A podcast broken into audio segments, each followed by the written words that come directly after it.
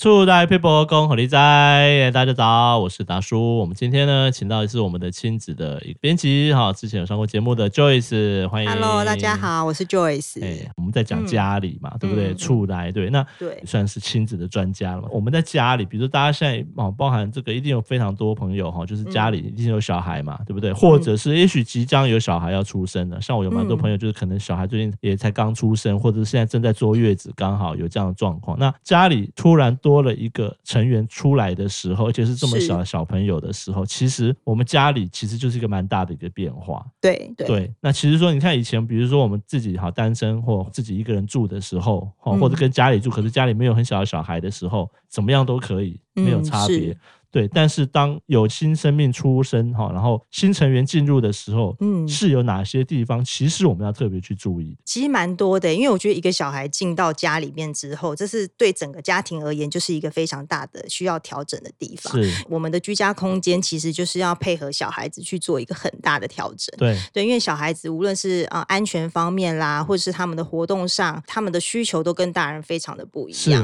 啊、呃，我举例来讲，其实近年来有很多幼儿坠楼的这个其实非常，我觉得可能大家平常看新闻看到很多哈，就是。自己一开始也觉得哦，怎么会这样？但是其实当你自己有小孩的时候，其实常常有时候会一忙，反而会忽略这部分哦，所以才会层出不穷嘛。对，很容易，因为我们常常会觉得说，其实小孩子不就乖乖的就在房间里面，他怎么可能会跑去爬窗户或跳出去？会觉得非常匪夷所思。可是这个就是我们不了解孩子的地方。其实他们很喜欢去探索不知道的空间，就跟猫咪一样，嗯、就是可能他觉得说，哎，那个地方好像可以出去，或是他要寻找亲人、寻找妈妈。的时候，它任何地方它都可能去进入，是，所以我们在窗户的安全上，我们就必须特别注意。对，其实我们在居家的窗户、窗台的部分的话，嗯、像是阳台啦，你的那个栏杆就最好是不可以低于一百二十公分。阳台的那个护栏的部分不能太低，太低它就跨过去了，很容易爬过去就对了。是是是是。那如果说家长是比较建议说，就是安装隐形铁窗啊，嗯、或者是安装那个呃窗户的安全锁，那这个东西。的话，就是可以限定你窗户开的宽度。嗯，隐形铁窗的话，就是更直觉的，就是可以阻绝小孩子就是爬出窗外这样子。是是，也就是说，嗯、安全锁也有分，对不对？应该说有一种是直接窗户就是没办法打开，小朋友的他不知道怎么开的。对对，就直接锁住的。那有一种是限定限定它的开的那个开的角度这样子，宽度宽度，他没办法开到让小朋友可以爬出去的宽度，他顶多可能开一个小缝而已，这样的一个限制。对，其实就是预算有限的时候，其实我们就是呃弄一个窗户的安全锁，那其实就可以去有效的保护小朋友没有这个坠楼的意外。但我觉得隐形铁窗也是一个很好的选项。嗯，其实小孩子小的时候，我们可以用于防止它掉落出去嘛。对对，对。对，那小孩子长大之后呢？其实如果你家里有养宠物，或者是说家里有老人家，可能老人有失智的状况，哦、那其实这个隐形铁窗都还是有保护的作用。对，对对，就是说对于大人哦，其实。我好像也听过某种不知道是新闻案例，就是大人梦游，嗯、窗户就以为那边是可能要去厕所干嘛什么，然后就也是这样掉下去。大人自己也也有可能，但是有隐形铁窗的话。刚刚提到成人或老人或者是哦养宠物，宠物对，对，基本上它就是整个都封住了嘛。哦，但是要逃生还是方便的，因为直接用钳子可以把它剪断可以剪掉这样子。就是现在隐形铁窗其实他们都有提供保护。那如果你有生锈的状况啊，或者是说可能有一些腐蚀或是什么破损破损的话，他们其实都是可以来帮你做维修这样子。对，所以所以我是自己个人是还蛮建议，就是家中有幼儿的家庭去安装这个隐形铁窗。对，所以我觉得这个。是最基本的啊，因为大家已经听到太多这种幼儿坠楼这样子的意外了，嗯、而且那个坠下去就通常都是没救了，讲直接一点，它不像说大人说可能还只是一个骨折或什么。当然高楼层不用想了，高楼层基本上就是强烈建议，基本上一定要安装。对，对，因为现在其实很多住宅集合式住宅，他们为了这个大楼的那个外观美观嘛，美观，他们其实限制你去装一般的铁窗的，就是窗户的一些窗台是不让你做的。嗯、对，对，那。但是我们就是又要去做到安全的维护的话，我们就是选择这种不会影响大楼外观的这个隐形铁窗。是，我觉得这是还不错的。这个是我觉得蛮重要的，我自己也觉得没错。对对对，是。好，然后另外呢，就是其实我们居家有很多的家具都有一些零零角角的部分，比如说像桌子啦、椅子啦这些，其实小朋友他们在走的过程中，他们很容易跌倒绊倒就去。撞到这样子。对，所以就是很建议，就是说要有防桌脚碰撞的装置，贴一个防撞条在那个柱子上面，嗯、把那些比较锐利的，就是弄得比较圆滑一点，这样是就可以保护我们的小孩子不会很容易受伤。是，是不是在家具挑选？如果是要买新家具，有时候很多人新婚夫妻当买新居落成是家具新买的时候，基本挑选上可能就要注意一下材质，是不是？就是比如说不要是那种玻璃呀、啊，或者是很尖锐的角的部分嘛。那如果真的本来的桌子真的还是有这样角，那刚刚提到一些防撞条，是不是有点像那种海绵？现在网络上都有非常多这种，就是可以直接很便利贴上去的这种防撞条。嗯，然后或者是说你自己自制的，用这种像是泡棉啊，比较柔软的材质，那你就是配合你居家的一个风格，然后你去做。那其实有一些装修设计师，他们也可以直接在你的装修设计的过程当中，他就可以规划进去。那其实这样子是更好。设计师讨论就是说，我们小孩子不同成长阶段，那我在这个阶段，我希望确保孩子的安全。那我在装修设计的时候呢，我可能就是做比较多的防护，然后去避免掉家具挑选时的零零角角，或者是我们在装修的时候有一些柱面的棱角的部分也把它避开。这样是新家哈，就也要全新装潢的话，直接跟设计师做这样的一些讨论，然后就因为家中有小孩、有老人的需求，其实甚至有宠物的需求，其实在规划上其实都会有一些不同的考量哦。这部分一开始设计师就可以直接针对你这样特殊需求去做一些规划。其实我们很常听到说，小朋友因为他们很喜欢去开抽屉，对哦，那抽屉里面的小东西，像是剪刀啊、刀片这些东西，其实对他们来讲都是很危险的。嗯，嗯对。那尤其是像我们平常大人不会注意到这种橡皮筋啊、回魂针啊、图钉啊，那这个都会建议说，我们在收放在抽屉里面的时候，最好就是要有防护锁，抽屉做一个安全锁的概念，基本上就是要锁起来就对了啦，不让他们能够轻易的拿到了，因为这些东西他们小朋友都会拿到什么都放嘴巴里，好像都是这样，对不对？对啊，像我自己的小朋友，他们就曾经拿到可能说调味料什么，就把你撒的满地这样子。其实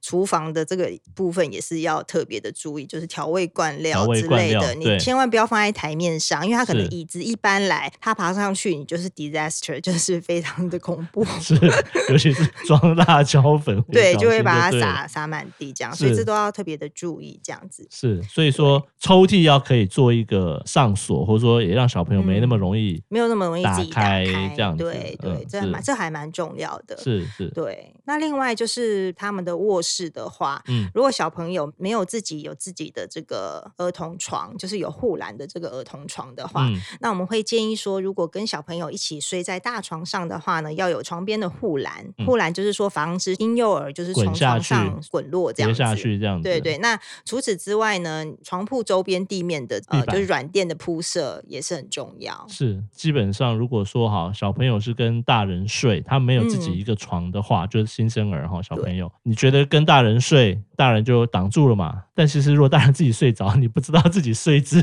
是长什么样子，对，对，到时候不小心你把小朋友自己踢下去之类都有可能嘛，对对对，这非常有可能，对。所以加个护栏这样子，嗯，对。但其实我其实蛮建议，就是说大人跟小孩子一起睡大通铺，这样就是睡在地上。哦、嗯，对，因为这个是非常直接就没有滚下床的困扰了。刚刚提到说地上可能还要再铺一些软垫，什么避免它掉下去嘛。嗯、对。但如果你们是睡通铺，直接睡地板，对，就是像日式榻榻米的这种。睡法，那其实我觉得这是最方便的，因为说我们就是一个卧室的空间的话，我们就直接把大床撤掉，大人跟小孩都一起睡在这个通铺上面，这其实是很安全的。是，他怎么滚都还是在地板上。对对对，那白天的时候就变成一个活动的空间。其实我觉得这还这个空间的运用还不错。对对对对对。好，另外的话就是楼梯的防护门也很重要哦。家里面还有的楼梯。对对对，如果你是住透天的话，哦，好，因为从楼梯滚下来跟从床铺滚下来那个楼梯滚危险性更高，对对，所以其实就是你一定要加装一个安全门，对对。其实有些家里有宠物的也是会安装，就是怕狗狗跑出去。那你后天的话，你就是如果小孩子在二楼、三楼，那你就是在楼梯的部分你要去做一个阻隔，避免说他有这个坠落的意外。是，嗯。我刚刚突然想到，因为家里面有小孩的时候，大家觉得插座没有什么，因为大人没事不会去摸插座嘛。可是小朋友就是，因为小朋友的手很小，他很容易就是插到那个插座里面，手就伸进去了，就触电了，就很容易。是是，所以那个插座的那个就是把它插进去，然后它就是可以防止小朋友把他手手就是对，他就他就把插座给等于是挡起来，然后也是塑胶的这样，就回归到刚刚第一个 Joyce 讲，就是说小朋友会探索这整个世界、整个环境，所以基本上什么东西都会去碰，什么东西人都跑到那边去。基本上家里除了刚刚提到坠落啦或碰撞这种意外，嗯、我觉得有一些家里的某一些特殊的设备，它可能比如是电器、家电，对哦，什么这些其实都很有可能就要注意。嗯、比如说，当然现在比较少了啦，当然很早很早以前，也许人家里现在还有那种很大颗的电视或是一些什么重物的，有的时候小朋友乱碰乱推，把柜子把什么东西推倒，东西掉下来，其实都有可能会砸伤人。所以这些东西就是起源于小朋友会去探索这个世界，会去爬，会去乱摸乱吹乱撞。你刚刚讲到一个重点，就是说像这种柜体倒落的这个部分，我们其实也是要去做一个固定，因为小朋友他很容易就是会爬到那个柜子上面，或是电视上面，那他这样整个柜体倒下来的话，容易压伤，对对对，摔倒容易摔伤，还有可能导致整个柜子压到这样子。对对，所以你如果你居家的装设是属于软装偏多的话，那就会建议说你这些像是五斗柜啊，或者是这种书柜、衣柜等等，你最好都是把它固定在墙面，再多做一个 L 型的这个锁，把它锁在墙面上会比较好。对，就是要补强这一块啦。对，嗯对，平常家里大人没有注意到的，对啊，对其实就是有点像是说，你就想象今天地震来的时候，东西会掉下来。嗯但现在没有地震，可是因为小朋友都会去乱推乱撞什么的，对啊，可能东西都掉下来，啊、所以这个时候就要去注意嘛。最好就是家里，比如说花瓶，最好也不要放。如果有古董的话，有收藏收纳柜的话，这些都建议就是直接把它就是锁在，要锁起来，锁起来，要锁好了。对对。对之前我们某一个节目有我请一个保险的朋友，他有提到这种调皮捣蛋险这种概念，嗯、就是说。哎，小朋友什么把什么东西碰倒了，什么有一个赔偿，但像因为我们现在讲的不是赔偿的问题，是安全性的问题了。嗯、对对对，这部分可能还是要多。对对对，有时候我们可能真的很多都会意想不到的小孩子的，他们都会是跑去就是乱捣乱，是真的没有错。对，对，所以大家绝对不要轻忽。对，而且真的什么东西小朋友都会放嘴巴里，以我个人小朋友经验是这样，很小的时候，对，不管拿到什么东西都是往嘴巴里塞啦，所以那个东西如果是不能吃的。或者是说它有一些尖锐的。哦，对，就会把小朋友都会弄伤。我印象很深，我自己小朋友有一次，他只是在玩一个保特瓶而已，嗯、就不知道怎么弄的保特瓶，可能它的尾巴有一个地方有一个尖尖的一个，就在制作的时候有一个尖尖的东西，啊、就不知道怎么样，就他就把他嘴唇给割伤，然后就是满嘴都是血，吓死我了，好危险哦。所以说小朋友因为是什么东西都会放嘴巴里，所以这种安全性其实是真的要特别注意啊。没错，没错，对对对。哎，所以说其实就是你像说，有亲子作家啦，或什么一些专家啦，或等等之类，所以你之前采访的对都有采访。讲过嘛，对不对？对啊，因为我之前的工作其实就是固定的要产出一些亲子相关的文章。那我们就是呃，像是亲子作家，然后或是亲子的专家。是，那你采访的时候都你就自己去吗？不一定哎，但是大部分的时候 我都是自己去，这样一个人去这样子吗？对对对，就是自己跟受访者就是约好时间，那我们就去进行采访，带我们的摄影的设备，因为我们我们不仅是编采，我们还要兼摄影。对，大家讲到采访，想象中好像说哇，电视台摄影的话就一个文字的，然后一一个摄影大哥什么的这样什么的。哦，没有，没有，这种不是的，我们全部都是 all in one，就一个人这样很辛苦哦。对，就可能问问题问到一半就要立刻拿出。单眼相机，然后就边拍几张这样子，然后又要再切入到个采访记者的状的状态，对。这样受访者不会觉得你很奇怪吗？非常累。讲一讲，回答一下，说等一下，我先拍张照哦。对对对，而且他们还要呈现出一种就是正在讲话的那个样子，因为他我们不要那种就是很制式的摆拍，哦、对，我们是要就是侧拍，所以我们就是问一问，对不对？我就会直接拿 直接把相机拿起来，就对着他就一直猛按这样子。他会不会觉得你都没在听我讲话，就在拍？但你要展现出没有，我有在听，只是顺便在拍。对对，就拍的过程中还要猛点头。OK，对，这是很很。对对，我觉得跟大家想象不一样啊。对啊，对啊，一些趣谈啦。对啊，嗯、那有没有遇过那种就是很凶啊，或者是说那种答非所问？哦、我不知道我乱讲的。哦，很凶的受访者嘛，我觉得倒是会有那种话让你很接不下去的这种受访者。就是说我在问他问题的时候呢，那他可能就是神话一个。哦。对，那你本来预期他要讲个五分钟的，就他他十秒钟就讲完，一下就讲完了。那我们就是赶快要再把口袋名单。就是那些问题再捞出来，还有什么可以问的？赶快问一问，赶快问一问。对，因为我们就是要凑足采访的时间，对啊，我们才有足够的素材，文字数要要到嘛。对啊，对对对。所以有时候遇到那种像我们以前就是工作上，有时候也是需要去访问一些专家，就是做一些调查报告之类的。嗯、有时候问他以后，就是专家讲一句话就结束，然后就说啊，就这样子啊。对对对，所以其实我觉得采访就是很麻烦，我们都很喜欢问那些就是很多话的受访者哦，这样最好。对，他如果很爱分享，我就心里想太好了。我只要问你一句话，然后他就讲个十分钟，对对，我就可以静静的在那边好好的做笔记。就该问到他都有回答到了。对对对对，还不用你问哦，你问他第一个问题完，他自动把第二个问题的答案也讲出来。对，因为我们都会提供访纲嘛，对访纲给他。那比较真的很有 sense 的受访者，就会直接从第一题回答到最后一题，连问都不用问。对，这样就这样最好，这样最好。对对，这样子就是非常感恩，感恩有这种受访者。最怕。那种就是问到第一题十秒钟就讲完了，然后最差劲的是你这问题问的什么东西啊？